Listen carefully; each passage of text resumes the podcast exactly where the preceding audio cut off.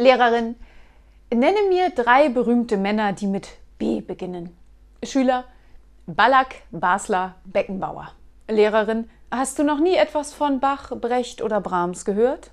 Schüler, Ersatzspieler interessieren mich nicht.